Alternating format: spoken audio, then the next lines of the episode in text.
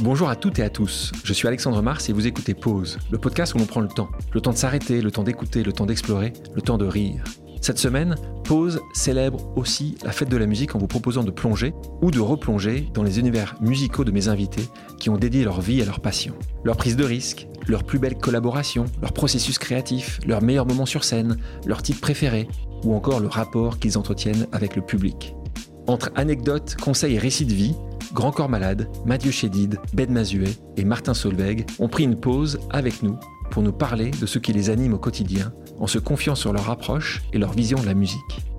Évidemment, si ce best-of vous plaît, je ne peux que vous encourager à découvrir l'intégralité de ces épisodes. Si l'émission vous inspire ou fait réfléchir, je compte sur vous pour la partager avec vos proches. Si vous voulez me proposer des invités ou simplement me faire des retours, vous pouvez me contacter via LinkedIn ou bien m'écrire à l'adresse suivante, le podcast pause at gmail.com. Bonne écoute Bonjour Ben Mazuet. Bonjour Alexandre. Il faudra attendre 2011 pour que tu sortes ton premier album.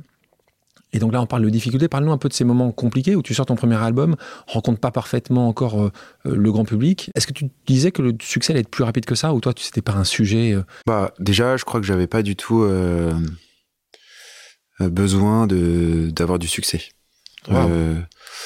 j'ai commencé, je pense, ça a commencé à exister mon projet musical le jour où j'ai fait un concert à la péniche El Alamein qui se trouve qui se trouve dans le 13e au pied de la BNF. Et mhm. euh, c'était un 22 juin.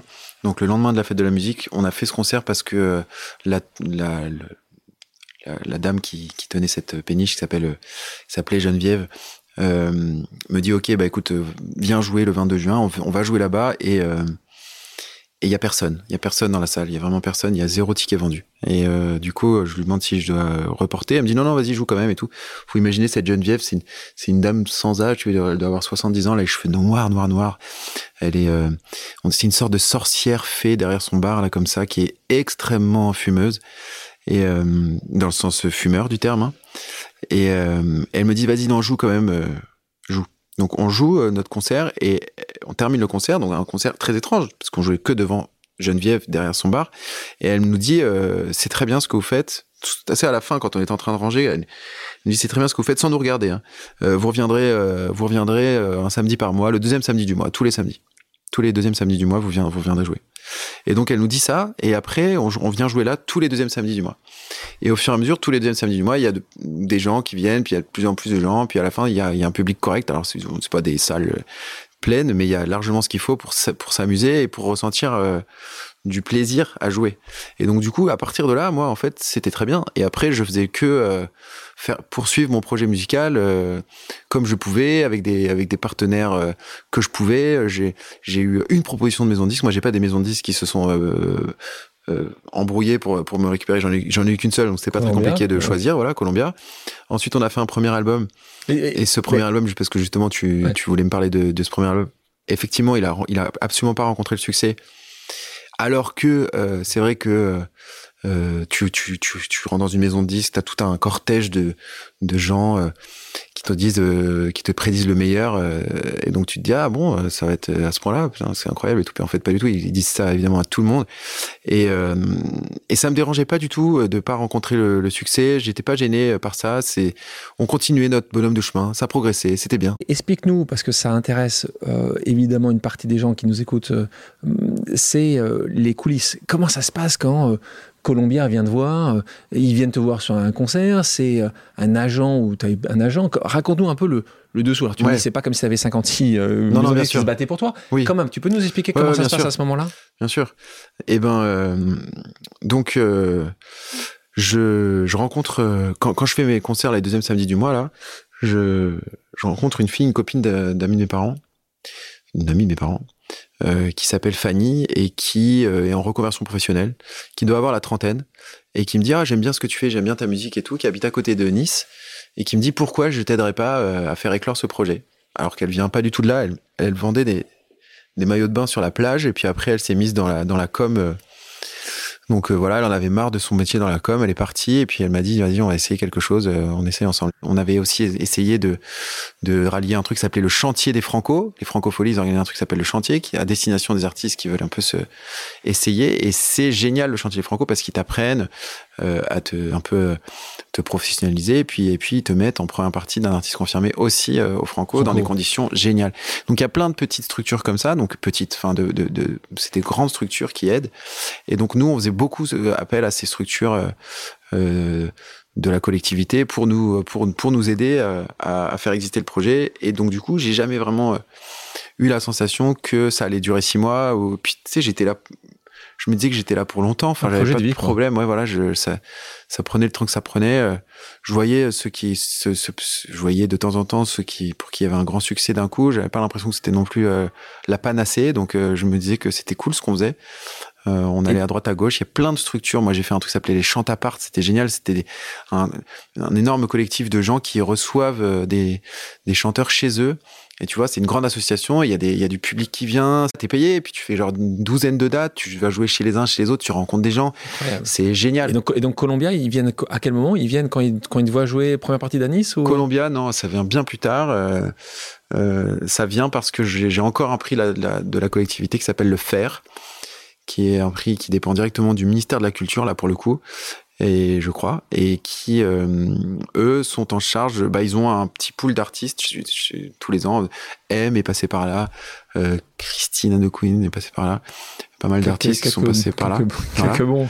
Et, euh, et, tu reçois de l'aide euh, structurelle. Et donc là, la dame qui s'occupait, qui s'appelle Claude Guyot, qui s'occupait de du fer, elle me dit mais t'as pas de maison de disque Je dis non, elle me dit attends, je vais je vais appeler ce gars-là ça pourrait l'intéresser. Et ce gars-là, c'était euh, Philippe Gandillon, qui est donc un directeur artistique de chez Columbia, qui a dit ah tiens moi ce, ce projet m'intéresse. Euh, rencontrons-nous. On s'est rencontrés et il m'a fait une proposition pour euh, pour signer chez lui. Il faut imaginer que c'est très rare parce que euh, d'habitude pour signer dans une maison de disques, souvent il faut séduire plusieurs directeurs artistiques de plusieurs boîtes différentes pour que ils aient la sensation de de devoir te signer. Sinon tu vas partir dans une autre, crèmerie. Là il y avait aucune crèmerie qui était intéressée. Donc du coup c'était c'était très audacieux de sa part de me proposer quand même de signer. Oui, t'avais proposé, t'avais envoyé tes maquettes à d'autres. Ouais, ouais, carrément. J'ai déjà eu des rendez-vous incroyables où les gens me disaient, me recevaient pour me dire, on ne sait pas quoi faire avec votre musique.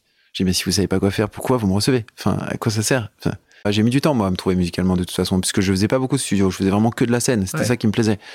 Donc le fait de faire que de la scène, le, studio, peut-être que ça marchait pas très bien. Puis j'avais peut-être une, une, manière de, de parler de mon projet qui était pas forcément euh, très réussi. Je, je leur en veux pas de, de passer à côté de moi. À l'époque, c'était pas pas compliqué de passer à côté de moi. Je voulais euh, qu'on parle du processus de création pour tous les artistes ou ceux qui veulent se lancer ou qui écrivent. Tu peux nous parler un peu de ce processus de création qui est très très très Ben Mazuet. D'où tu tires ton inspiration? J'écris avec ce que je vis, avec ce que je vois et avec ce que j'imagine. C'est à peu près les les T'imagines aussi autant Tu mettrais un tiers, un tiers, un tiers Parce que quand ouais, tu c'est peut-être pas un tiers, un tiers, mais en tout cas, je, c'est les trois grands leviers, quoi. Par exemple, euh, je, j'ai fait une chanson qui s'appelle L'homme modeste, qui est une des premières chansons que j'ai écrites, euh, qui parle euh, de de ces gens qui euh, qui qui ont pas besoin d'être très expansifs dans la vie et, et qui malgré tout ont très ont confiance en eux. Et ça parle d'une seule personne. Je, je, je décris quelqu'un dans le premier couplet, puis après je fais le refrain, puis je continue à le décrire dans le deuxième couplet. Et en vérité, euh, dans le deuxième couplet, c'est une autre personne, mais je les ai mat, enfin je les ai euh, matchés. Voilà, je les ai mis en, ensemble parce que pour moi, ils font partie de ces gens modestes, euh, tels que je les imagine. Et ça, ça demande un peu d'imagination de de, de, de, de relier deux personnes entre elles pour en faire qu'une seule. Euh, mais c'est issu de l'observation, c'est-à-dire je, je, je, regarde, parfois je, je retrouve des, des, schémas de, de, comportement un peu identiques chez plein de gens, et du coup ça me permet de, de déceler quelque chose qui va pouvoir faire le, un début de chanson parce qu'il y a un trait de caractère que je trouve commun chez plein de gens. Voilà. Ça c'est de l'observation. Après il y a un peu d'imagination, puis il y a évidemment aussi le, le vécu. Mmh. Ouais. ouais, bien sûr. Ah, pas mal. Ah, hein. Bien sûr. Il y a pas mal de vécu quand même. Oui, oui, il y en a pas mal, mais je m'oblige pas euh, à raconter. Euh, l'exactitude de mon vécu. C'est pas, c'est pas, c'est pas le projet. Il faut que ce soit juste euh, sincère, en fait. Ça doit résonner, en tout cas. Résonner, voilà, c'est ça. Mais euh, euh, on n'est pas obligé de dire la vérité quand on est un artiste. On, enfin, c'est. Tu, tu, veux dire que tu peux l'embellir? C'est une phrase de Gérard Jugnot, je crois, qui disait les artistes sont des menteurs qui disent la vérité. Et j'aime bien cette phrase. Moi, je trouve c'est un peu ça ce que je fais. C'est-à-dire que je, parfois, j'utilise le jeu, mais c'est pas toujours pour parler exactement de l'exactitude de, de ma situation. Quelle était la chanson la plus difficile à écrire Celle qui m'a pris le plus de temps, je pense que c'est Quand je marche. Quand je marche. Quand je marche, j'ai fait euh, une première version de Quand je marche que j'ai pas gardée, mais qui m'a déjà pris un temps fou à écrire. Espèce de, de, titre, je voulais faire un truc euh, hyper à la, à la Elton John, tu vois, vraiment, un truc comme ça, tu vois. Tin, tin, tin, tu vois, un truc comme ça. Et du coup, je voulais que cette pêche-là, là, de, d'Elton John, que je trouve, il a, une, espèce de pêche quand il joue, c'est un truc de fou. Et, euh, et, ça marchait pas, ça marchait pas. Et je trouvais quand même malgré tout que le thème euh, était bien. D'habitude, dans, dans la vie normale, j'aurais abandonné. Mais je voulais vraiment qu'il existe dans mon album un, titre qui parle de, marcher. Donc j'ai pas lâché, j'ai pas lâché, j'ai pas lâché. Ça a fait des, des, jours et des jours à travailler sur une chanson, ce qui est, ce qui au bout d'un moment est pénible pour tout le monde. Et un jour, euh, le pianiste, il a, il a joué ce, ce, ce, ce, cette harmonie de piano là. Et, euh, c'est venu, venu d'un coup. Et donc, t'écris, quand toi tu composes le piano avant les, paroles, les paroles, les paroles avant le piano, comment ça, comment ça se passe chez bah, toi Tu vois, c'est très différent à chaque fois. C'est différent à chaque fois. Mais là, euh, sur Quand je marche, il y avait le piano et j'étais, je suis arrivé dans son bureau, il jouait ce piano-là, je me suis assis, j'ai pris mon téléphone, j'ai écrit le truc d'un coup. En une fois. Ça a pris 20 minutes. Et question, est-ce qu'il est plus facile, encore une fois, question qui pour toi même tu te poses même pas, mais pour nous c'est intéressant de savoir. Il est parfois plus facile de composer, d'écrire quand tu es heureux, quand tu es malheureux. Est-ce que, est que tu as vu avec ton expérience que parfois c'était tu avais une, une, énergie positive qui venait d'un moment, d'un instant? Qu'est-ce que ou ça dépend aussi? Bah déjà, je trouve que euh, être inspiré, ça arrive et c'est toujours un moment très heureux. Enfin, c'est très agréable. Alors euh, d'ailleurs, c'est une belle contrepartie au grand moment de tristesse parce que parfois ils peuvent être source d'inspiration qui donnent qui donne une forme de plaisir. Donc euh, être inspiré, déjà, ça provoque du, une, forme, de bonheur. Parfois, moi j'écris sans être inspiré, euh, ça m'arrive aussi. Et il y a des trucs pas mal qui sortent aussi de ça parfois. C'est possible, on n'est pas obligé. S'il y en a une qui, qui, a bien fonctionné sans être inspiré? Une chanson je sais, sais, pas parce que ça m'arrive tous les jours maintenant parce que j'écris tous les jours tu vois c'est devenu mon métier donc d'écrire de, de, sans être inspiré c'est important. Euh, je pense que quand t'écris que, que lorsque t'es inspiré c'est parce que c'est pas ton métier en fait donc euh, quand ça devient ça devient c'est très bien. Je trouve ça très bien hein. mais moi ça doit me venir plus souvent que quand ça me vient. Trois ans plus tard donc trois ans plus tard donc on arrive sur ton troisième album on est bientôt euh, au quatrième la femme idéale. Mm. cet album est récompensé d'un disque d'or ouais. Est-ce que à ce moment-là, tu t'es dit ça y est, j'ai franchi une première belle étape? C'était super le disque d'or, mais il est arrivé super tard. Le disque d'or, il est arrivé au bout de deux ans et demi. tu sais, c'est un peu les bienfaits du, streaming, c'est-à-dire que les albums ils continuent à, générer, à générer voilà des des ventes, euh, des équivalents ventes euh, pendant assez longtemps dans leur existence, et donc le disque d'or est arrivé bien après. Euh, même après la fin de la tournée, donc peut-être deux ans et demi après la, la sortie de l'album. Donc c'était plus, c'était c'était c'était pas euh, c'était pas le marqueur d'une étape euh, par rapport à cet album. C'était c'était en tout cas un un, immense euh, une immense joie ouais d'avoir un disque d'or. C'était vraiment une grande joie. Ça m'a fait ça m'a fait beaucoup de joie. Ton dernier album sort un peu plus tard puisqu'il sort à peu près au moment où tu as justement ce disque d'or. Cet album qui s'appelle Paradis qui est sorti en 2020 parle d'un sujet loin d'être paradisiaque, la rupture avec euh, ton ex entre autres. Sur cet album, plusieurs collaborations, Anaïd Rosam, Poupi, Jérémy Frérot. Ouais. Euh, comment tu choisis ces featuring d'ailleurs? Ça dépend. Euh, Jérémy, oui, c'est vraiment un ami. C'est une chanson qu'on avait écrite ensemble pour son album à lui. Très belle chanson d'ailleurs. Donc du coup, c'était marrant de faire traverser la chanson, qu'elle traverse des albums. Anaïd, j'avais, je cherchais une comédienne chanteuse et je l'avais je, l'avais, je, la, je la suivais sur Instagram, je la trouvais vraiment brillante, donc je lui ai proposé parce que je trouvais que ça, ça pouvait marcher. Elle m'a dit oui. Et Poupie, là, pour le coup, je cherchais une chanteuse, euh, je cherchais une virtuose. Euh, j'avais besoin de exactement ce profil-là. Donc euh, là, c'était vraiment la musicienne Poupie que j'allais chercher. Et elle a accepté. Et donc c'était parfait de chanter avec elle. Donc à chaque fois, c'est, différent. Tu écris pour de très nombreux autres chanteurs, donc écoutez bien, Axel Red, Frérot de la Vega, Pomme, Patricia Cass, Arcadian, Benjamin Sixou, ou évidemment Grand Corps Malade. Euh, j'en oublie certainement d'autres. Ils sont tous ceux-là, ils sont. Je me suis pas trompé. C'est hein. bon, ouais. il y en a d'autres que j'ai oubliés peut-être. il y en a euh, plein. Il y, en a beaucoup, je pense. Euh, tu es toujours visible quand tu écris Des gens, tu, tu peux être invisible pour écrire pour eux ou à chaque fois ils te demandent d'être d'être visible en tant que. C'est-à-dire visible. dire ton nom. oh, mon nom, il importe peu, ouais. Il apporte peu. Ah oui. Euh, Est-ce qu'il y a une, une différence majeure quand tu écris pour quelqu'un d'autre que, que tu écris pour toi? Est-ce que tu dois te mettre dans, Euh. dans, dans une, avec un autre état d'esprit? Bah, euh, déjà, écrire pour d'autres, c'est vraiment, c'est vraiment super parce que tu, tu occupes un autre poste dans, ce, dans, dans un projet musical que celui de chanteur. Donc, c'est très agréable. Ça fait respirer la plume en plus parce que tu te mets pas les mêmes euh, obligations. Tu es au service d'un projet qui n'est pas le tien. C'est génial. Moi, j'aime beaucoup ça. Euh, je, je suis d'accord pour. euh, Enfin, moi, je suis d'accord. Je- je- J'essaye d'écrire pour d'autres quand je sens qu'on s'entend bien et quand je sens que le projet est sain. Là, j'ai j'ai envie d'essayer. Et aussi quand j'ai l'impression que je peux apporter quelque chose. Parfois, Parfois, j'y comprends rien. Et donc, euh, quand c'est le cas, j'écris et puis souvent ça, souvent ça marche pas. Et puis, euh, euh, à force d'écrire pour d'autres, je sais pas, les, les 15 premiers artistes pour qui j'ai écrit, il y, en a, il y a aucun qui a pris une chanson. Puis un jour, il y en a un qui en a pris un. Et puis là, je me suis dit, ok, donc en fait, le ratio c'est 1 sur 15. Bon, bah, c'est parti, quoi. Et donc, euh, c'était ça. Ça a toujours été à peu près ça. C'est, euh, Le ratio, ouais, c'est un- il est dur ce ratio quand même. Ouais, il est dur, ouais. Waouh Ouais, c'est vrai, ouais. Mais bon, Est-ce temps, qu'il des- est-ce qu'il y a des gens pour lesquels tu as refusé d'écrire?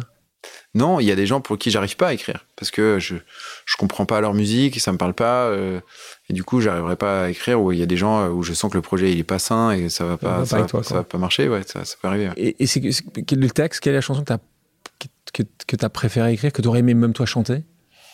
Euh, Il y a une chanson sur l'album de Jérémy, le dernier là, qui s'appelle La Mer, que j'aime beaucoup, euh, qu'on a qu'on a écrite ensemble. J'aimerais bien la chanter, mais c'est pas foutu.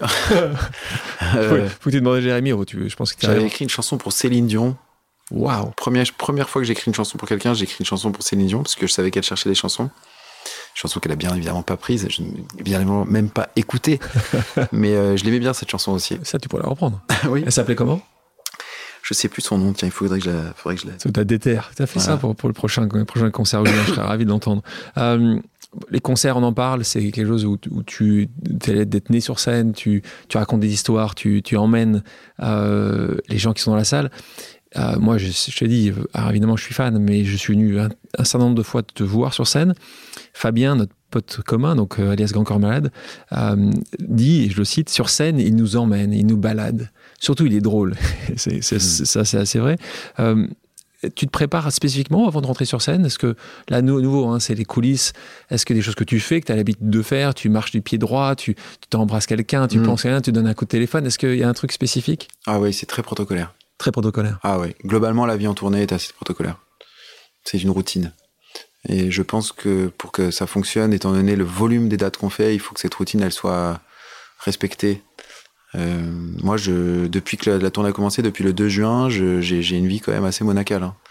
Ça, ça a l'air d'être le, le grand fun, mais en fait, en fait, c'est très sérieux. Euh, donc, euh, ça, moi, ça passe par le matin, je cours, je cours euh, tous les matins euh, pour justement pour m'affranchir d'une partie de- du track. Je pense que ça, ça, ça épuise le track quand même de courir. Et ensuite, euh, juste avant de monter sur scène, bah, disons trois quarts d'heure avant de monter sur scène, je repasse mes habits. Ça me détend et c'est bien. Euh, ensuite, euh, je les enfile.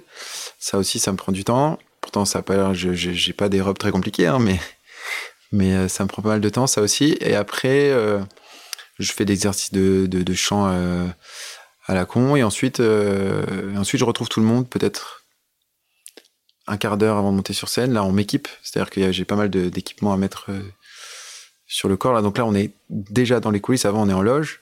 Là, on est dans les coulisses. Là, les, les deux musiciens font pas mal de, de blagues de légères. En fait, ils, ils, implantent. maximum de légèreté à ce moment-là.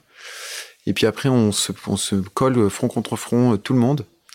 Et quand tous les fronts contre fronts ont été collés, là, on, on y va. Bonjour Mathieu Chédid. Bonjour. Comment tu vas? Bah, ça va bien quand je suis là. C'est vrai qu'il y a une bonne. euh, C'est vrai quand le temps se ralentit d'un coup là. Ça fait du bien. Tu as beaucoup de faits de, de collaboration, tu as fait beaucoup de musique de film, tu as commencé, je crois que c'est la première justement, avec ton pote Guillaume Oui, Canet, exactement. ne le à personne. C'est ça. Celui-là, euh, ce que tu dis, c'est justement là, pour le coup, ça a été plus rapide que n'importe quel album. Oui, Parce qu'en 4 heures, c'est ça. tu l'as fait. C'est que en fait, effectivement, Guillaume m'appelle un jour. J'étais en train d'écrire des chansons pour Vanessa Paradis à ce moment-là. Divini Deal. Et euh, Guillaume m'appelle en me disant Écoute, on vient de me planter euh, pour la musique de mon film. J'aimerais beaucoup que tu la fasses toi. Et c'est, j'aimerais juste beaucoup de guitare. Et alors je lui dis, écoute, c'est gentil, on se connaît pas très bien, merci d'avoir pensé à moi, mais sincèrement, j'aurais jamais le temps, donc euh, une autre fois avec plaisir. Donc on raccroche comme ça. Et dix, dix minutes après, Guillaume me rappelle. Il fait, tu sais quoi, je réfléchis, t'es sûr que t'as pas de- un peu de temps Et là, tout d'un coup, j'ai un petit éclair, je pense, parce que j'avais été très marqué par ce film Dead Man de Jim Jarmusch, tu sais, euh, musique de Neil Young, qui avait fait ce truc qu'avait fait aussi d'ailleurs Miles Davis pour Ascenseur pour l'échafaud. C'est-à-dire, euh, on met un écran, on met le musicien face à l'écran, il découvre le film et il improvise. Ça, c'est un peu fantasmatique. Donc, je lui ai dit, tu sais quoi, je te propose un délire, je, je suis pas du tout sûr du coup, mais je regarde ton film une fois, tu vois, et si ça m'inspire, on va dans mon studio, on, tu me le remets, et puis je te fais la musique en direct. Alors évidemment, on est tous. Tu sais, ça c'est la chance du débutant, c'est-à-dire qu'on était là surexcités. Guillaume, en plus, il a, il a, il a vraiment ce truc de transmettre l'excitation. Donc il, se frottait les mains, comme ça, il crie comme ça, il est toujours très excité. Donc je voyais son, enthousiasme qui est très porteur. Et puis on, donc j'ai vu ce film qui était très prenant et tout. Je lui dis écoute, tu sais quoi, on essaye, on verra bien. Donc on va dans mon studio, il me remet le film. Je l'ai à côté de moi comme un espèce de commentateur de son propre film. Et on me plaît, tu vois. Et, et il me dit attention, alors là, tu vas voir, ça va arriver, là, la scène arrive, là, c'est maintenant, tu vois. Et puis là, j'avais une sorte de, une guitare baryton, c'est une guitare avec un peu plus grave qu'une guitare normale, un petit sampler où je pouvais me sampler en direct, c'est-à-dire que ça permet de superposer les sons et et d'inventer un arrangement en direct. Et effectivement, on a eu cette folie totale, c'est-à-dire de, de ne jamais arrêter le film et, et de faire cette musique en direct avec Guillaume qui me faisait quelques trucs. Et il y a juste un moment qui est, assez joli, c'est la poursuite euh, sur l'autoroute comme ça où là je pars dans un truc un tout petit peu de suspense, tu sais, parce qu'il y a la tension, il y a toute la police qui le suit, euh, il est en train de courir au milieu de l'autoroute, c'est et là, il, c'est la seule fois où il arrête. Là, il, stop, il m'arrête, il me dit non Mathieu, tu vois là, c'est ce qui est important, c'est pas les flics qui courent après lui, c'est pas cette tension là qui est importante, c'est lui il court pas parce qu'il a les flics au cul, il court parce que il veut retrouver son, sa femme et son amour. Et c'est ça qu'il faut mettre en avant. Donc il, remet la scène. Et là, je pars dans un truc plus romantique. Et voilà, c'est la seule fois où on a arrêté la- le film. Ça, tu l'as refait? T'as essayé de le refaire ou justement tu l'as dit, ça se fait qu'une fois? C'est ça. En fait, ce qui est intéressant, c'est de remiser à chaque fois. C'est-à-dire se dire, bon, on l'a déjà, ça c'est fait. Donc, et, et bon, en plus, ça- en plus, le truc, l'ironie du sort, c'est que tu sais, quand euh, les producteurs ont vu le, le film avec la musique, était en plus, tu sais, souvent les, les copies de travail, ils te font la, ils te font, ils te mettent la musique en mono, ça sonne Ouais, pas super. Pas. En plus, ils entendent une seule- un seul instrument un peu arty comme ça. Les mecs étaient, ils étaient effrayés. Ils ont été voir Guillaume, ils ont dit mais tu veux qu'on perde tout nos, notre public avec ça, c'est impossible. Donc ils lui ont dit tu changes cette musique immédiatement. Et donc Guillaume était persuadé que c'était euh, bien. Donc il a pas cédé. Donc il a dit écoutez moi c'est ça où je, je sors pas le film. Lui il peut être de mule comme ça. Et donc effectivement on a sorti le film. L'ironie du sort ça c'est un peu pour se la péter, mais on a eu le, le César, les victoires de la musique et tout ça. Enfin c'était dément parce que c'était C'était unique. parce que justement c'était une espèce de d'audace totale. Revenons sur ce premier album. C'était pas loin de Oui, pas très bien se passer quand même. hein. C'était pas évidemment des grandes salles et tout, mais sur scène, Ça se passait ça toujours très bien. super. Ouais. Alors même s'il y avait pas grand monde, hein, il y a même des concerts où on allait dans la rue en demandant aux gens de rentrer dans la salle parce qu'il y avait 10 personnes dans la salle. Les premiers concerts évidemment, mais quand même il y avait un truc de, qui existait sur scène, tu vois. Et le disque, imagine-toi qu'à l'époque, j'en avais vendu peut-être 5000 ce qui était un four absolu, alors qu'aujourd'hui ça commencerait à être pas mal, Le succès. mais euh, pas- peut-être pas un succès, mais tu vois, ça a changé le monde a disque. changé. C'est cette chanson que tout le monde connaît parce que Mm. tu la joues souvent encore et elle Mm. plaît toujours autant. Maki Sador. Mm. Alors l'histoire réelle, c'est vraiment que ton responsable du label était trop macho. C'est vrai. C'est ça, hein, un Italien macho. Il freine un petit peu, c'est ça? En fait, simplement, il, il la trouve pas super cette chanson parce que ça. Enfin, il comprend pas trop l'humour du truc. tu Mais c'est normal. Luca Mais c'est Mincillo, l'italien. ouais, ouais. D'ailleurs, le père à son âme parce qu'il est, il nous a quittés euh, d'une manière assez. euh, que je, je, l'ai- perdu de vue avec le temps, mais, mais euh, enfin, bref, c'était une histoire un peu trouble. Mais donc ce côté macho, lui, il comprenait Ouais. pas en fait. Il, il disait, comprenait mais- pas et puis il, il m'a dit ah non non ça tu tu peux pas faire ça et, et puis en fait c'est j'étais convaincu depuis le départ que c'était la chanson à sortir et il voulait pas la le faire et donc ça a été toute une histoire mais jusqu'à ma sœur qui a presque produit le clip Il a financé. l'a financé parce que euh, la maison de disque voulait pas donner euh, trop d'argent pour, pour. et la euh, Laurence Twitou donc était la directrice de- du label euh, tu sais en plus pour moi c'était extraordinaire j'étais chez deux labels qui étaient le label de d'Erita Mitsuko des Négresses Verses d'Ayam de Ouais. Ça veut dire, il de- parlait, il il c'est sûr qu'il te, il te parlait comme pour ton premier album, c'était la c'est classe. pas mal hein, quand même C'était beau. donc c'est pour ça que et elle elle a juste dit un truc euh, sans y croire une seconde mais elle a dit par contre il faut que ça, ça- faut que faut que tu fasses de la danse dans ce dans ce clip donc on avait juste ce petit brief là Mais d'où elle pense à ça? D'où elle dit il faut de la Ouais. danse, c'est quand Parce même que fou. tu sais, j'imagine que c'est l'époque un peu de, Bah, c'est quand même assez bien pensé. Hein, parce Ouais, que, c'est vrai. Et là, on s'en souvient tous. Je pense que tout le C'est monde ça. a vu ce clip-là. de ça. En 99, tu sors ton deuxième album, Je dis M, euh, qui contient de nombreux succès. Je dis M, Onde sensuelle, Monde virtuel. Je dis M fait partie des chansons cultes. Ta voix est exceptionnelle, donc. Alors ça, j'ai du mal à y croire, tu vois, encore. Toi, tu y crois pas Ouais, Ah, putain, c'est- tu me dis qu'encore aujourd'hui, t'as Ah ouais, du mal à c'est y croire. vraiment. Ouais, tu peux pas savoir, mais c'est vraiment pas un faux machin. J'assume complètement le côté, tu sais, euh, d'avoir une voix singulière, et ça, c'est ça qui me plaît vachement. Mais dire que je suis bon chanteur, ça, c'est un- il y a une différence entre les deux. vois. C'est dingue. Mm. Ça, moi, ça, je... ça me fascine ce que tu me dis. Ouais, mais c'est c'est c'est- ça, c'est pas de la. Tu vois Non, c'est pas de la fausse modestie, ça, je, le- je le sens et je le, et je le sais. Euh, donc, auditrices, auditeurs, nous n'aurons pas.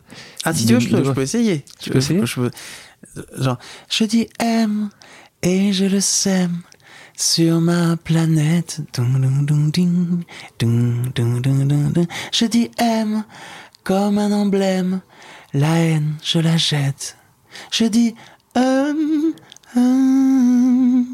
Et tu vois, ce qui est intéressant, c'est que je chante comme je joue de la guitare. Ouais. C'est-à-dire que je chante comme, euh, comme on fait du blues, tu sais. Et quand, quand j'ai pas la guitare, c'est comme si j'avais pas les repères du chant. C'est- en tout cas, moi, je, moi, je kiffe. Euh, collaborer avec beaucoup d'artistes, je vais en citer quelques-uns. Évidemment, Johnny Hallyday, ça, c'est certainement un, un moment, même Mm. Bah si oui, oui, c'est- quand même la légende absolue. C'était hein. rigolo parce que ça, je peux en parler deux secondes parce que c'était. 2011, je crois. Ouais, c'est ça. C'était sûrement, le, je pense, le disque le plus, euh, le, le plus grand échec commercial de Johnny Hallyday, c'est cet album, je crois. Parce qu'en fait, c'est. Comment tu l'expliques? Alors, je l'explique de façon Ça, très claire. Le Parce qu'il y, a- y encore. Si, parce qu'en fait, d'une certaine manière, euh, honnêtement, je pense qu'il y a un truc. On a fait cet album dans une désinvolture totale. On a écrit la- l'album en, deux semaines et demie euh, avec, mon, avec des potes. Euh, on a été l'enregistrer à Los Angeles, vraiment à l'ancienne, comme un trio euh, digne de Jimi Hendrix. On enregistrait tout en direct. Il y a des moments de musique et de voix de Johnny qui sont peut-être dans ses meilleurs moments de musique. Franchement, je vous le conseille, genre un morceau comme Guitar Hero. Il y a des quand ça envoie, putain, c'est un truc de fou. Par contre, on a écrit les textes comme ça, hyper à l'arrache. Enfin, c'était, il y avait ce truc de liberté où il y avait, parce que moi j'avais toutes les mecs, les maisons de disques Ouais. et tout. Moi j'avais dit à Johnny, tu sais, euh, j'avais pas forcément envie de faire ce disque avec lui, sachant que j'avais pas cette culture-là. Il a, il a vachement insisté, et puis j'ai adoré le mec, et mais c'était un peu honteux d'en parler comme ça parce que j'avais un beau, un respect fou pour lui, Ouais. mais j'avais pas forcément une envie de faire ça. Ouais. Je lui dis, écoute, tu sais quoi, un peu comme j'ai fait avec Guillaume, genre, on se fait un délire, on fait un album comme ça, et puis, par contre, moi, tous les trucs, je lui parlais comme ça, tous les trucs véreux, là, de maison de disques, des mecs que je vois autour, moi, je, ça m'intéresse pas, sinon, je me barre direct. Donc, c'est où on le fait tous les deux, là, comme ça, avec les potes, ou moi, ça m'intéresse pas. Et ça, il a aimé que je lui parle comme ça, parce qu'il a vu que c'était vraiment sincère. Et donc, en fait, c'est le disque le plus libre que Johnny était au taquet pour ce Le, le plus gros échec. Et le plus grand échec, parce qu'évidemment, c'était pas du tout l'attente ni des professionnels, Ni ni, du de public. personne. Et en même temps, j'ai envie de te dire, euh, tant mieux, c'est pas grave. Tu Moi, c'est pas, je cherchais pas à faire des, des succès. Avec Johnny, on, parle, on parlait des Beatles tout à l'heure, tu as fait le fils, euh, parce que tu as été une collaboration avec Ouais, Sean Lennon. Ouais. Euh, t'as fait Ox- Oxmo t'as Mm. fait Thomas Bangalter des Daft Punk, ça aussi c'était. euh, Bah, c'est c'était c'est une- quelqu'un que je, que je suis depuis très longtemps. C'est un peu une bande de copains, tu vois. Je l'ai connu euh, plus ou moins débuts, bien, ouais. tu vois, au début. Donc, on, se suit depuis des années. Et c'est pareil. Alors, c'est marrant parce que lui, il me disait, tiens, tu veux pas, on pourrait faire des trucs des fois ensemble si tu veux? Et moi, je- il me disait ça au moment où il venait, il venait de faire de Get Lucky et tout. Je lui dis, mais. Et moi, ça, moi je suis impressionné. Ouais. Et plus que ça, je suis un peu gêné. Tous les gens qui sont extrêmement euh, euh, sollicités, je sais pas, je me, je me sens picassiette de tout d'un coup euh, bosser avec ces gens-là. Donc, en général, ça me titanise. Et donc, j'ai, j'ai- et donc j'ai- je disais, ouais, non, t'inquiète pas, et tout ça. Donc, je refuse. C'est pas que je refusais, mais tu vois, il y a un jour, il s'est même engueulé, il, m'a un peu engueulé. Il m'a dit, mais Mathieu, pourquoi tu veux pas. euh, Sois simple un peu, arrête tes conneries. Donc, c'est comme ça qu'on a fait deux morceaux ensemble et c'était un bonheur. À Ouais. quel moment tu dis, tiens, cette chanson-là, c'est moi qui vais la porter, c'est quelqu'un d'autre qui va C'est la ça. porter? Écoute, en fait, en général, ça part essentiellement de la musique, euh, une chanson. Il y a des, des exceptions, mais Tu c'est, composes à chaque fois? C'est la plupart du temps quand même. Ouais, ouais, ouais, presque à chaque fois. Après, à chaque fois. Sur Parfois, le dernier tu- album, par exemple, est-ce qu'il y en a que t'as pas composé? Euh, non, par exemple, tu vois, j'ai, sur Fellini, la chanson Fellini, j'ai repris, euh, des, des simples. euh, j'ai repris en tout cas la mélodie de, de Mozart sur un, passage, tu vois, et c'est ça qui m'a. En fait, ça, l'histoire est simple, c'est que mon, mon fils de 3 ans à l'époque avait un petit synthé de- d'enfant, tu sais, et il y, a des- il y a des chansons programmées parfois. Et à un moment, j'entends. Tu vois, ce truc-là de Mozart. Et je me dis, mais c'est dément pour faire une chanson. Et donc, c'est pas, je suis parti de ça. Tu vois, c'est des inspirations. Mais en, général, la musique, ouais, on va dire que j'ai du mal à retrouver des moments où j'ai pas fait la musique. Ou par exemple, un autre truc, j'avais fait euh, L'autre paradis, euh, et c'est là Thomas Bangalter qui m'a aidé à la finir de la produire, donc il m'a aidé un peu à changer des petites choses, tu vois. Mais, euh, et en parole, justement? En parole, c'est là où c'est différent. C'est que les paroles, c'est où ça vient, plus ou moins, où j'ai une vision, où j'ai un concept, où j'ai une idée, ou alors j'en ai pas. Et dans ce cas-là, j'ouvre des fois là, par exemple, ce jour-là, j'ai ouvert au hasard le, livre de ma grand-mère, les poèmes de ma grand-mère, et, je suis tombé sur ce poème qui, qui, qui a rencontré la mélodie. Parce qu'à la plupart du temps, c'est quand même les paroles d'abord, et on, on, peut un peu comme une musique de film. Mais ce qui fait d'ailleurs que, que je suis pas non plus, euh, comment te dire, que je suis un peu à côté de, de, la tradition de la chanson française, c'est qu'il faut être clair, en France, c'est euh, les, paroles, et la musique vient presque en second. Moi, c'est le contraire. Et, et d'ailleurs, c'est ce qui fait que j'ai un public, que tout est un peu étrange dans, dans ma façon de faire, parce que on l'entend que, je, que, que c'est la musique et les paroles qui viennent. Enfin, alors après, j'espère que les paroles ont, un intérêt et tout, mais il y a, ils sont pas. Euh, je, je cherche pas à mettre au centre euh, le texte forcément. Cet album sorti à ce jour, je vais pas les faire à chaque fois parce que je serais bah ravi de passer 5 heures avec toi, mais on, on, les a peut-être pas, ni toi ni moi. Euh, donc Je dis M, on les a déjà évoqués, Kill nous deux, mm. euh, la chanson qui est aussi très connue, Mystère Mystère, Il, L'être infini et Rivalité. On parlait des paroles tout à l'heure. Il y a une chanson que j'aime beaucoup mm. dans ton dernier album, c'est La langue des oiseaux. Mm. J'ai creusé. Et on parle d'alchimie mais qu'est-ce que l'alchimie? Donc, je vais débriefer un petit peu. Tu as eu un moment une rencontre avec euh, quelqu'un que tu aimes beaucoup qui s'appelle Patrick Burenstenas. C'est ça. Auteur conférencier dans le domaine de l'alchimie. Et donc, tu regardes cette conférence, Naissance et Renaissance. Tu peux, pour nos auditrices auditeurs qui, mm. qui ont peut-être du mal à, à, comprendre le concept d'alchimie, expliquer ce qu'est l'alchimie. Et puis après, si tu as 5 secondes, soit pour nous donner les, comme ou nous chanter comme tu veux, les, les, mots qui, qui, veulent dire beaucoup de choses. Mm. Non, écoute, effectivement, c'est un monde en fait. C'est-à-dire que je suis tombé, euh, une amie un jour, euh, c'était à l'époque où je faisais la tournée de la famille Chédid, tu sais, cette tournée familiale qui était aussi assez puissante hein, dans le genre émotionnel. D'ailleurs, dans ces, années-là, tu as eu cette tournée-là, hein, très ça, importante. c'est ça, exactement. Et c'est vrai que c'était touchant. Et donc après un concert à l'Olympia, je crois, il y a une copine qui m'envoie cette conférence d'un alchimiste. Alors là, à cette époque-là, je me dis conférence d'alchimiste, ça me fait pas rêver, je sais même pas trop ce que c'est. Et puis un soir dans le bus, tu sais, tu dis bon, je vais quand même regarder deux secondes. Le truc durait 2h40, j'ai pas réussi à décrocher jusqu'à la fin de la, conférence. Scotché, quoi. Et donc j'ai une, une, rencontre quoi avec cet euh, univers en fait et, cet homme aussi qui m'a vraiment marqué et qui m'a fasciné. Et la vie a fait que par cette même personne, qui m'avait envoyé ce, ce, mail, euh, bah, elle me l'a fait rencontrer quelques mois plus tard et on est devenus assez amis parce qu'on avait un, un, monde en commun quelque part. Parce que c'est quoi l'alchimie? C'est le c'est l'art royal, c'est le grand art, c'est la, la grande le grand œuvre, tu vois. C'est ce que disent de grand œuvre. C'est ça. C'est-à-dire qu'en fait c'est l'art de la transmutation. Qu'est-ce que la transmutation? C'est l'idée non pas de transformer, mais de transmuter, c'est-à-dire de, de, de, de changer même l'essence même des choses et d'arriver à ce que. Alors, c'est évidemment cette espèce de mythologie, tu sais, de transformer le plomb en or.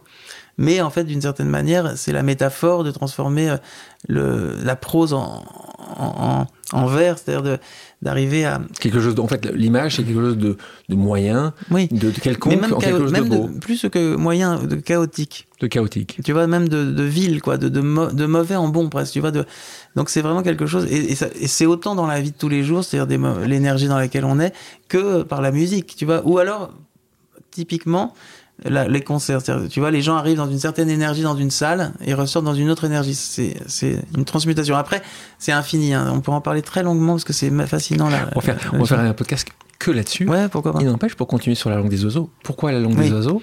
La langue des oiseaux était la langue effectivement employée par les alchimistes, qui était une langue codée, tu sais. Sifflée. Euh, sifflée et en même temps avec euh, cette espèce d'art des mots. Par exemple, quand ils entendaient euh, euh, les mots avaient une signification secrète, tu vois. Et euh, dans la, la, mort, pour eux, c'est ils, entendent immédiatement l'âme hors, l'âme hors de, du corps. Tu vois, c'est l'âme qui sort du corps, donc c'est l'âme, la mort. Dans naître, la naissance, naître, ils entendent la négation de être, non-être. Parce qu'ils s'aperçoivent que dès le moment où on est, on n'est plus dans l'être, on est dans le paraître. Et etc. Et donc c'est infini, c'est persévérer. Percez et vous verrez quand on persévère, en fait, on, finit par, euh, par comment dire, euh, par, euh, on est dans des couches un peu d'in- d'inconscience comme ça et on les perce les unes après les autres. C'est comme ça qu'on peut voir. Tu me- premier couplet C'est ça. Chante, tu peux même pas Alors, chanter. tu attends, peux- parce que je tu sais que je l'ai pas chanté depuis longtemps. Je te le dis, Ouais, c'est pas mal. bien sûr.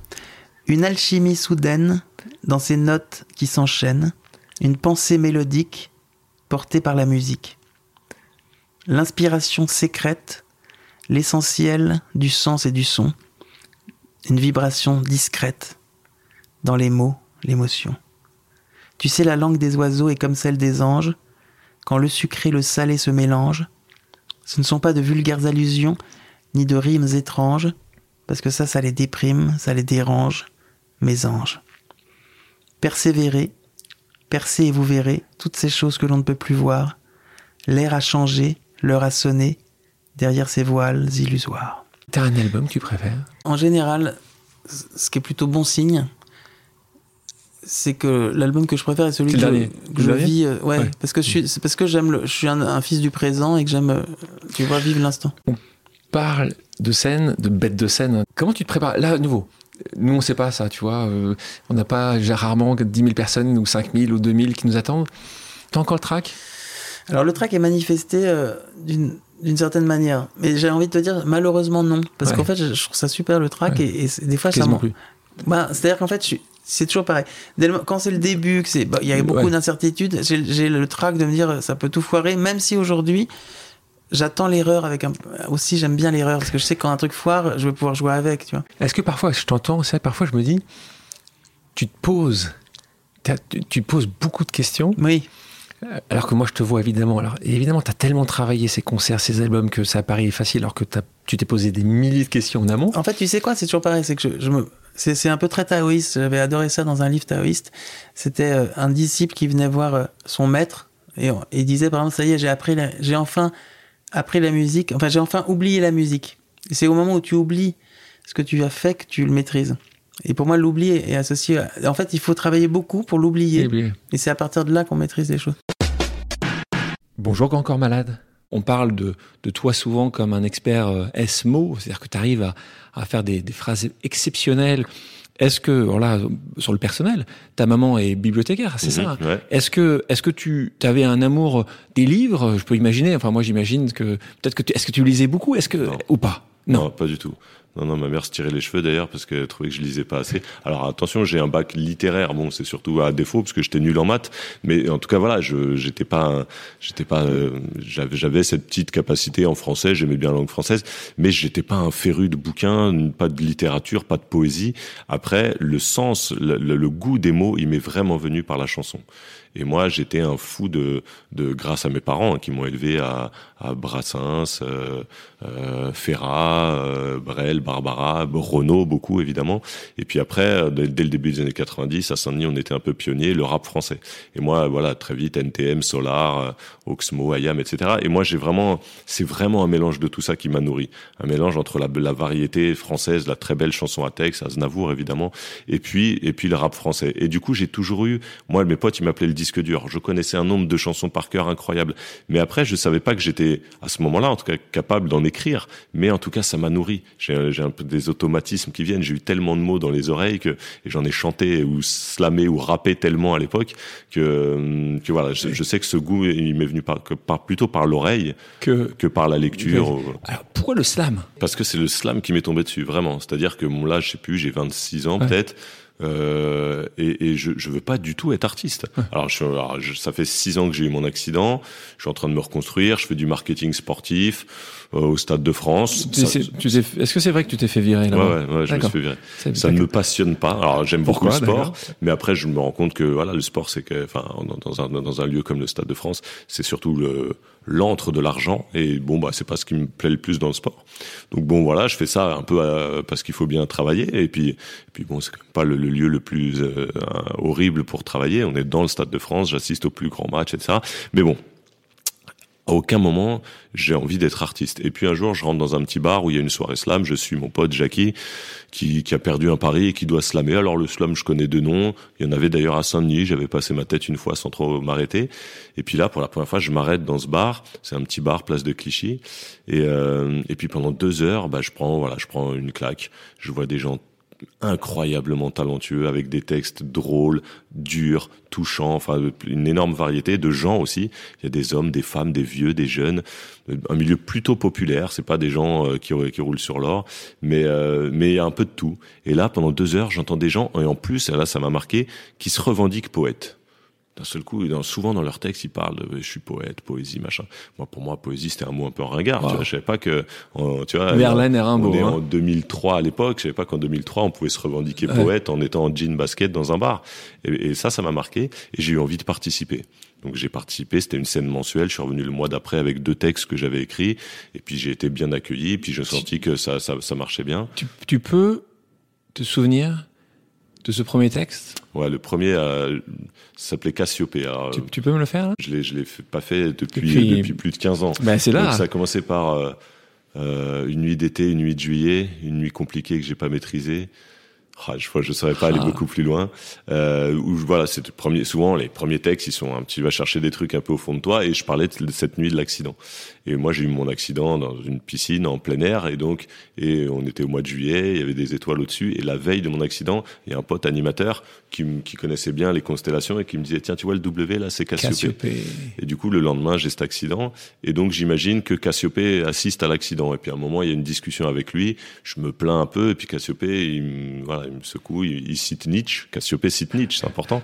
Euh, sur le tout est... ce qui ne te tue pas ne rend plus fort. Et il dit voilà. Il est poète aussi, Cassiopée. Donc, euh, donc du coup, voilà, ce premier texte, euh, voilà, je le fais dans ce bar. Et puis j'ai un bon accueil. Et puis j'en fais rapidement un autre qui s'appelle Saint-Denis. Je crois c'est le mois d'après. Donc Saint-Denis. Celui-là, je pourrais vous le citer. Je, vas-y, vas-y. Alors... Je voudrais faire un slam pour une grande dame que je connais depuis tout petit. Je voudrais faire un slam pour celle qui voit ma vieille canne du lundi au samedi. Je voudrais faire un slam pour une vieille femme dans laquelle j'ai grandi. Je voudrais faire un slam pour cette banlieue nord de Paname qu'on appelle Saint-Denis. Prends la ligne D du RER et R dans les rues sévères d'une ville pleine de caractère. Prends la ligne 13 du métro et va bouffer au McDo ou dans les bistrots d'une ville pleine de bonnes go et de gros clando. Si t'aimes voyager, prends le tramway et va au marché. En une heure, tu traverseras Alger et Tanger. Tu verras des Yugo et des Roms et puis je t'emmènerai à Lisbonne. Et à deux pas de New Delhi et de Karachi, t'as vu Alexandre, j'ai révisé ma géographie. Je t'emmènerai bouffer du mafé à Bamako et à Yamoussoukro. Ou si tu préfères, on ira juste derrière manger une crêpe là où ça sent Quimper et où c'est un petit air du Finistère. Et en repassant par Tizi Ouzou, on finira aux Antilles. Là où il y a des grosses renois qui font toi aussi là, Fait là, ma fille. Voilà, je pourrais.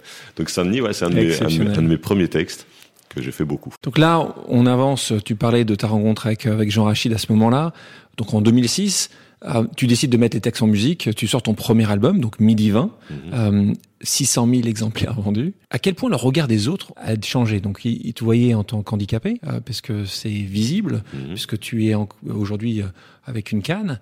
Euh, Ça a été quoi ce... Ça a eu Ouais, vraiment un changement? Non, je, il- t'en as toujours, hein, évidemment, de- de- deux, trois qui te rappellent alors que t'avais pas appelé depuis dix ans et tout ça, ça, ça arrive, mais, mais sinon, j'ai pas vu trop de changements parce que j'ai vraiment, pour le coup, j'ai pas changé du tout d'environnement. C'est-à-dire que, euh, voilà, j'habitais, j'ai continué à habiter à Saint-Denis, j'ai continué à fréquenter les mêmes potes, euh, j'ai pas du tout fréquenté les soirées un peu showbiz, machin. Donc, du coup, le regard des gens autour de moi était plutôt bienveillant, ils m'ont suivi. euh, euh, les yeux émerveillés comme les miens de voir tout ce qui m'arrivait, mais j'ai pas vu trop de. Donc, ce que tu veux dire, c'est que tu penses que c'est parce que tu n'as pas changé toi-même que donc euh, les autres ont pas forcément les regards des autres ont pas forcément changé. Je pense que ça joue parce que souvent, puis imagine si, si tu pars pendant un an et puis que tu deviens très connu et puis que tu reviens, tout le monde te regarde avec des grands yeux. Tiens, mais moi, j'ai j'ai pas, je suis pas parti. quitté, moi, j'ai continué à faire des jusqu'en 2010. J'ai fait, j'ai animé des, des scènes slam dans mon petit bar en bas de chez moi, au café culturel de Saint-Denis. Donc quatre ans après le succès, donc euh, je, les, les gens me voyaient toujours tout le temps. Donc euh, des Fabien Marceau. donc voilà, j'étais tout pour eux, j'étais resté Fabien. ouais. Et, euh, question sur tes textes, justement. Tes textes ont, ont, ont une spécificité, c'est qu'elles font rarement appel à l'imaginaire. Alors, tu parlais de poésie tout à l'heure. Justement, la poésie souvent euh, va justement va un peu dans un- une dimension qui est une dimension plus lointaine.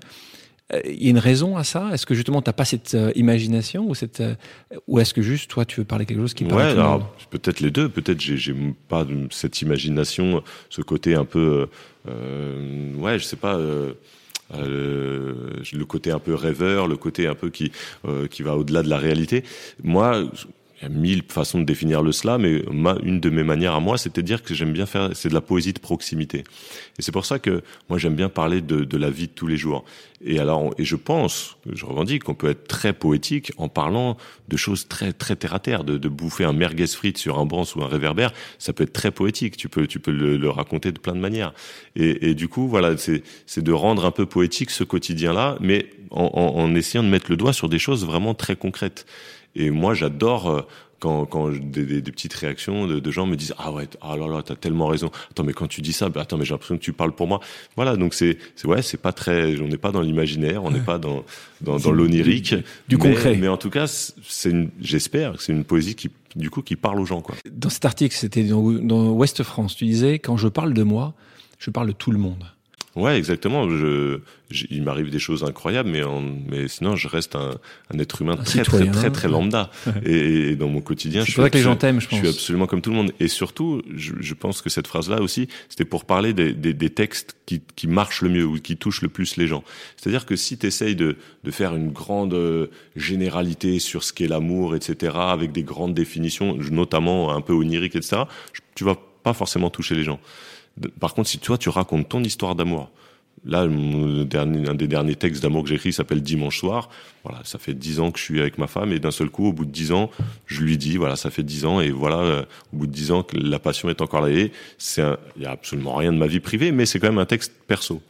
Ou alors quand j'écris pour mon fils un texte qui va naître, enfin mon fils va naître et un texte s'appelle définitivement, c'est un texte ultra personnel. C'est moi qui parle à mon fils qui naît dans trois mois et j'imagine ce que ça va être et, et donc c'est un texte très perso. Et ben c'est ceux-là qui sont finalement le plus universels et c'est ceux-là où tout le monde me dit ah j'ai l'impression que tu as écrit pour moi. Ah et vraiment. Donc je me suis rendu compte de ça. Plus tu vas faire un texte perso où tu vas sortir un petit peu des trucs de tes entrailles plus les gens vont avoir l'impression que tu leur as parlé à eux voilà ça, ça, fait partie sûrement des plus belles choses de ce métier c'est les retours que tu as ouais.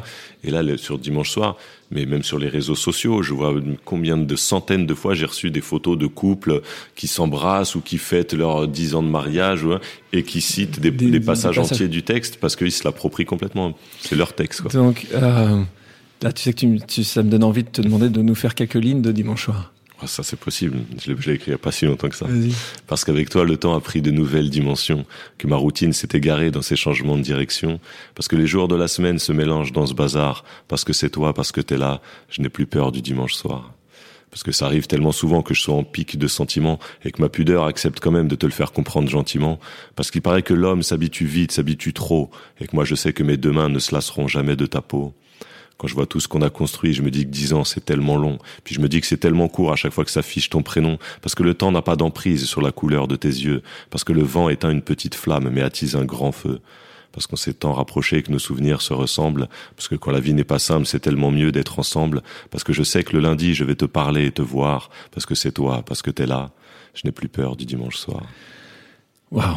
Euh, parlons de l'industrie musicale, qui a donc quand tu euh, vendais 600 000 albums, aujourd'hui, euh, le monde a changé en 10 ans, on parle ah, pas sûr, en 100 ans. Hein. Moi, je suis arrivé vraiment à la, à la grosse transition, c'est-à-dire je suis arrivé allez, les deux dernières années où on vendait vraiment des albums physiques. Donc euh, aujourd'hui, comment tu vois justement le monde pour euh, les auteurs, pour les artistes comme tu es? Est-ce que donc c'est le monde du streaming euh, forcément? Est-ce que comment tu comment tu l'appréhendes ce monde qui a qui a qui a été bouleversé en 10 ans? J'ai l'impression que tout le monde se cherche encore un peu sur le nouveau modèle économique. Les maisons de disques sont un peu dépassées, sont un peu en panique. Le streaming, et je suis bien placé pour le savoir, reste assez flou pour nous, les, pour, d'un point de vue concret, d'un point de vue euh, argent. Les retombées financières des, des streamings restent un peu floues. On n'a pas encore bien compris. Évidemment, ça n'a rien à voir avec ce qu'on touchait quand on vendait des albums physiques. Donc moi, de toute façon, je le vois ce, ce monde artistique comme depuis le début, je le vois sur scène. Et aujourd'hui, euh, c'est sur scène que, que les artistes gagnent le mieux leur vie. Et ça tombe bien parce que c'est là où on fait notre métier. C'est moi ce que je préfère faire. Donc, euh, donc bien l'important, voilà, on peut dire tiens c'est un peu triste, on voit moins d'albums, etc. Mais en même temps, il n'y a jamais eu autant de consommation de musique euh, de, de, de les, toutes les générations. Et puis euh, et puis voilà, l'important c'est d'aller faire vivre nos, nos textes en face des gens, les partager un yeux dans les yeux avec un public. Le monde d'aujourd'hui euh, est un monde d'instantanéité, d'un monde où on parle beaucoup de de ce qui se passe plutôt demain. Toi, tu mets en, en valeur importante de, dans tes textes la nostalgie. Euh, alors, et c'est moi, ça m'a aussi intéressé de me dire, mais comment c'est possible que Fabien puisse avoir autant de succès être vu comme moderne en mettant toujours en avant la nostalgie? Il y a plusieurs manières de voir la nostalgie. Il y a une manière, euh, oui, un peu désu, enfin, une manière, on va dire, aller négative, de se dire c'était mieux avant, euh, euh je, je, je, ça me manque, j'aimais bien cette période, je, suis moins bien maintenant. Et puis il y a une manière, j'ai l'impression positive, de dire j'ai eu cette, ce passé-là, j'aime ça, j'ai vécu ça, ça m'a nourri et ça fait ce que je suis aujourd'hui. Et, et, du coup, c'est plutôt sur euh, la force de ses racines et de son passé qui fait ce que tu as fait aujourd'hui. Et à la fin d'acouphènes, je dis toutes ces acouphènes, c'est-à-dire tous ces, ces, ces, bruits de mon enfance, etc., qui me trottent encore dans la tête. Je dis ça crée un rythme, une mélodie qui font danser mon présent. Et, en fait, c'est ça cette nostalgie. C'est une nostalgie pas du tout qui me plombe le moral, mais au contraire, c'est une nostalgie qui me dit ouais, j'ai vécu ça, ça a fait ce que je suis aujourd'hui, ça, ça m'a donné cette force, et aujourd'hui, ça me permet d'avancer. Donc cette nostalgie, c'est aussi, euh, tu vois, si on si on, on, ouvre un peu le, le, la porte, c'est aussi de dire euh, dans, dans, un pays ne pas oublier son histoire, quoi, et que un pays il avance encore mieux euh, quand il connaît son histoire et son passé. Ben moi, à ma petite échelle, c'est un peu ça. J'avance encore mieux et j'ai l'impression que j'ai, je, je, suis plus serein quand, quand je me rappelle d'où je viens, quoi. Bonjour Martin Solveig. Bonjour Alexandre. Est-ce que tu as été très clair avec tes parents en leur disant mon métier oui. sera dans la musique et en particulier euh, je serai DJ. Est-ce que ça, est-ce que tu l'as, tu l'as expliqué comme ça aussi rapidement ouais, ou, ou, ça a pris un peu de temps? Je l'ai verbalisé définitivement à 18 ans. Euh, j'avais un, une sorte de deal plus ou moins tacite avec mes parents. Le deal, c'était euh, tant que tu fais des études et que ça marche bien dans les études, à côté, tu fais ce que tu veux. Euh, donc, j'ai eu un bac C la dernière année. L'année d'après, il est devenu bac S. Euh, et je me suis inscrit dans une école pour préparer les concours d'ingénieur du son. Euh, et à ce moment-là, je commençais déjà, j'avais commencé déjà mon petit, ma petite histoire parce que euh, j'achetais en fait des, des, vinyles dans une boutique des Champs Élysées qui s'appelait Champ-Disque à l'époque, était dans une galerie dans laquelle se servaient tous les gros DJ parisiens, du Queen, du Palace, euh, des, des, grands clubs. Et donc, euh, je passais euh, un peu ma vie là-bas. et j'en ai donc rencontré un certain nombre, dont David Guetta. C'est à ce moment-là que je l'ai rencontré. et en fait, je faisais des, des mixtapes, je faisais des cassettes audio que je donnais à tous les DJ pour euh, leur dire voilà ce que je fais, qu'est-ce que vous en pensez, qu'est-ce que je dois faire. Et puis euh, de fil en aiguille, je, je remonte pas tout le truc. Euh, j'ai réussi à mixer au Palace à 18 ans. Euh, et, et, donc à faire le premier set, le set d'ouverture. Raconte-nous ce premier set. C'est quoi le moment que tu arrives sur scène? C'est que tu penses jouer ta vie à ce moment-là? T'es stressé T'es es, T'es mort de peur ou pas du tout? Je me retrouve au platine. Il est, euh, il est 11h45. Le club ouvre à minuit. Euh, et euh, je pose la première aiguille sur le, le vinyle, puisqu'à l'époque on jouait des vinyles. Et je me rappelle très bien, j'ai eu le sentiment de faire décoller un Boeing 747. C'est-à-dire qu'en fait, comme moi j'avais l'habitude de mixer sur des petits systèmes, sur une paire d'enceintes ou un truc comme ça, ou dans ma chambre.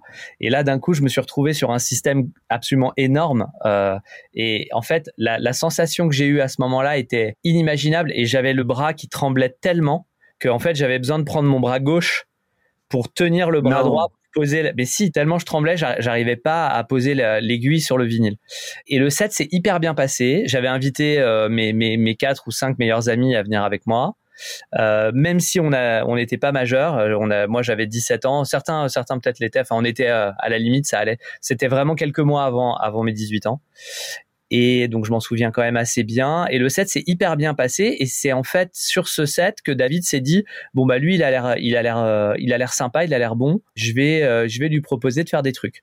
Et très vite parce que c'est assez marrant au cours de l'année et demie qui a suivi, euh, j'ai eu l'occasion de faire ce qu'on appelle les warm-ups, c'est-à-dire des opening sets, les sets avant que le, DJ principal ne commence. En gros entre minuit et 2 heures du matin. Et en fait les deux premiers ça s'est bien passé, le troisième ça s'est mal passé. Euh, parce que euh, quand on est jeune, on est passionné par la musique et puis euh, on a un peu la tête dans le guidon, donc on fait un peu moins attention au, au public et et en fait le troisième set, j'ai fait un set qui était beaucoup trop pointu pour l'audience du Palace. Et euh, David, ça lui a pas du tout plu parce que justement, l'objectif du mec qui fait l'ouverture, c'est de vraiment chauffer pour que ce soit bouillant pour le, la star qui va commencer à deux heures. Et pendant euh, six mois, je l'ai appelé euh, une fois par semaine et euh, je lui disais, vas-y David, donne-moi donne-moi un set. Et, et il voulait plus en fait. Il voulait plus, il me répondait plus. Et, évidemment j'avais tout à fait compris pourquoi parce que parce que j'avais d'une certaine manière mal fait mon job et que je, je m'étais un peu pris pour euh, pour un pour un cador. Et euh, évidemment, c'était pas du tout ce dont David avait besoin à ce moment-là. C'est très drôle maintenant qu'on se connaît bien de, repenser à ça.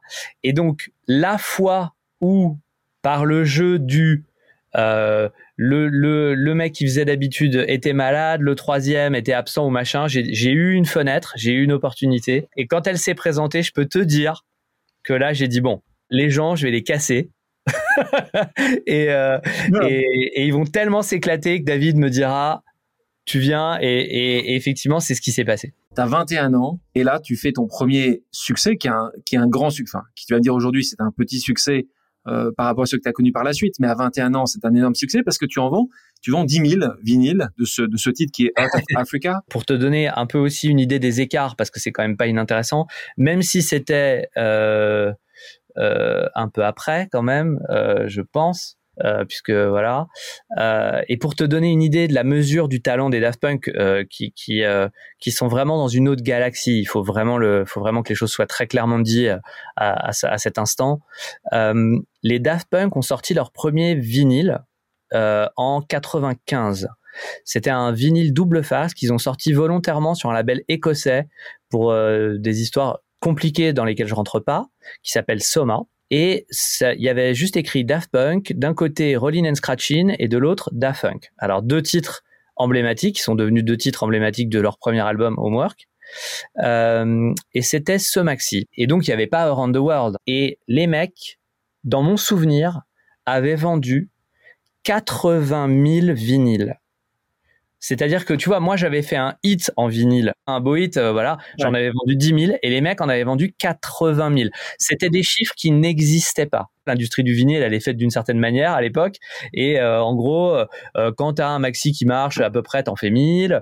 Euh, quand t'as un qui cartonne, t'en fais 5000 et quand t'as vraiment un gros truc, t'en fais 10 000, tu vois. Et là, les mecs en ont fait 80 000 et là, ceux qui n'avaient pas encore pris la mesure se sont dit, ok, il y a un truc qui est en train de se passer.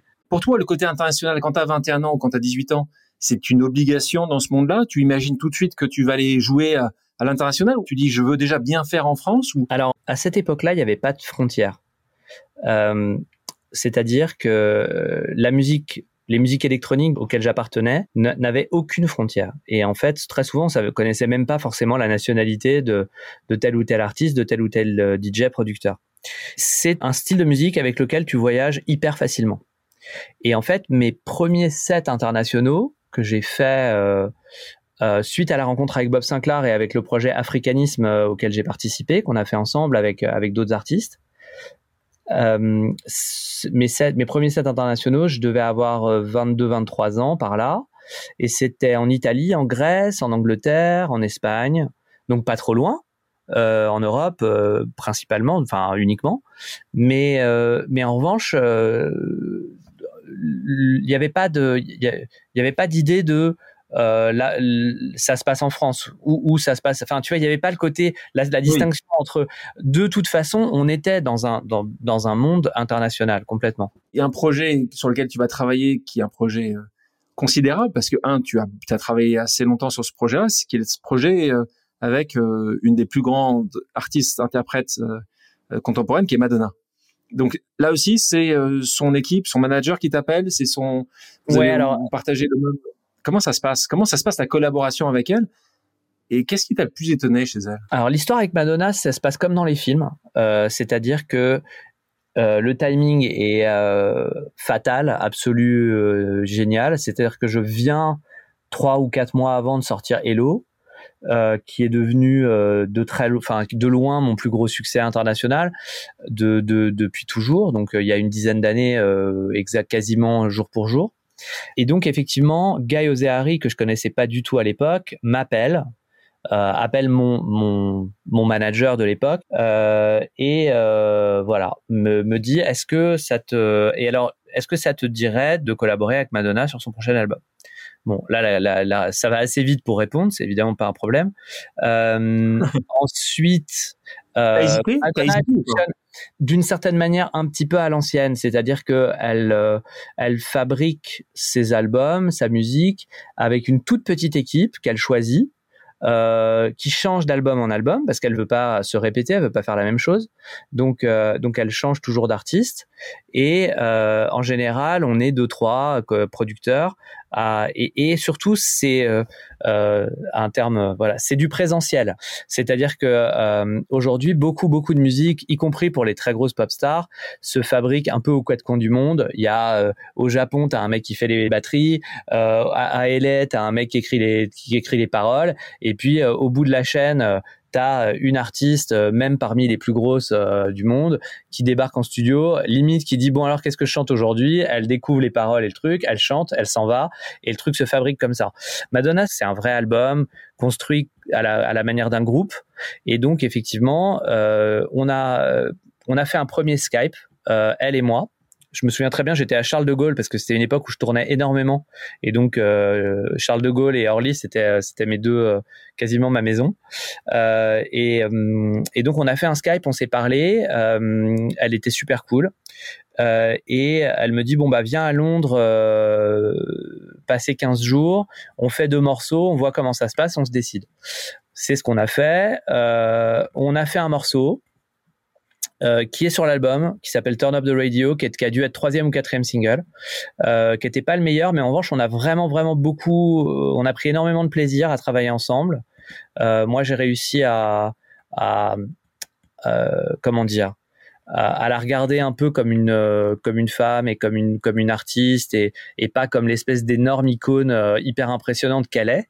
Euh, voilà, parce qu'en fait, en, en, privé, elle est extrêmement simple. Elle est, elle est, elle a beaucoup d'humour. Elle est, elle est très, euh, c'est une, c'est une déconneuse. Euh, elle est, elle est, elle est trop sympa, quoi. C'est vraiment une, c'est vraiment une personne très, très attachante et très sympa. Et donc, euh, par la suite, je suis parti trois, quatre mois à New York euh, pour faire l'album et euh, on était deux on était deux producteurs il y avait William Orbit et moi euh, William avait un floor d'un studio, moi j'avais l'autre floor. Et, euh, et elle venait et puis elle passait du temps avec l'un, avec l'autre et puis on, on travaillait comme ça et, et on a fait cet album. Et après, parce que quand est-ce qu'il a été, quand est-ce qu'il a été distribué cet, album? Je pense qu'il a dû sortir en 2012. Et depuis, depuis, tu as eu l'occasion de la revoir? Vous êtes dit, on va refaire quelque chose ensemble, ou, ou c'est comme ça, c'est on travaille quelques mois et puis on fait autre chose. Non, en fait, euh, ça, ça, ça, a été beaucoup plus long que ça parce que euh, comme j'étais DJ et que j'avais un profil sympa, euh, en fait, elle m'a pris pour faire les premières parties de, de sa tournée. MDNA qu'elle est avec, c'était sympa, il y avait une belle cohérence. Et donc j'ai fait avec elle une cinquantaine de concerts. J'ai pas tout fait, mais j'ai fait en gros la moitié à peu près. J'ai fait une cinquantaine de concerts. J'ai fait toute l'Europe, j'ai fait la moitié des US. Euh, et j'ai fait une ou deux dates en Amérique du Sud. Et, euh, et, et, donc là, je, après avoir connu la Mado, euh, la Madonna, euh, je l'appelle Mado, c'est, c'est, ça la fait rire, euh, la Madonna studio. après, j'ai découvert la Madonna concert. Alors là, c'est une autre ambiance. parce qu'en fait, la Madonna Studio, concrètement, on est 10, quoi. Euh, tu vas travailler. La Madonna concert, euh, je crois que juste sur scène, tu as 120 personnes. Euh, et là, le, le crew complet de Tours, c'est 280 personnes qui tournent. Euh, et donc euh, ça, c'était vraiment une super super expérience de ma vie parce que je me suis retrouvé dans une tournée euh, de stars internationales de catégorie A avec des stades, avec des avec des arenas et tout ça. Est-ce que c'est indispensable dans, dans ton secteur de faire justement des collaborations? Non, c'est pas du tout indispensable. C'était juste une envie. C'était une envie d'échanger et d'apprendre.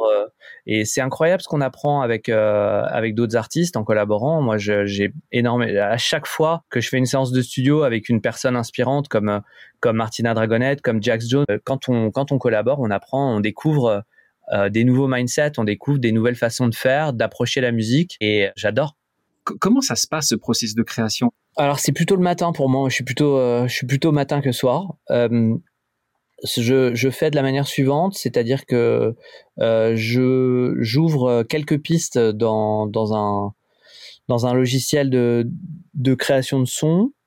Euh, je construis une sorte de petite base euh, rudimentaire avec euh, en général une grille d'accords, quatre accords en général, euh, un, une rythmique, un tempo, euh, un truc que je peux faire en à peu près une demi-heure ok, et qui te donne, euh, qui te donne une sorte de, comme une boucle, tu vois, une boucle de musique, ok.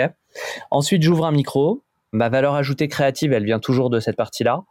Euh, j'ouvre un micro, je chante je chante des mélodies qui me viennent euh, qui me viennent dessus ça peut être toutes sortes de choses je peux aussi bien chanter des mélodies que je vais réutiliser derrière pour faire euh, une chanson que des mélodies que je vais utiliser pour faire une guitare et je vais faire down down down down down down down down down down comme ça euh, et une fois que une fois que j'ai j'ai trouvé des idées que je trouve pertinentes si si j'estime que ça vaut le coup je fais une je fais une deuxième itération donc je transforme les idées que j'ai eues en vrai en vrais instruments avec des guitares avec des avec des cuivres avec des des, des ça peut être aussi des, des instruments à cordes ça peut être des violons euh, ça peut être euh, des instruments purement électroniques des boîtes à rythme ça peut être des samples ça peut être toutes sortes de choses ok?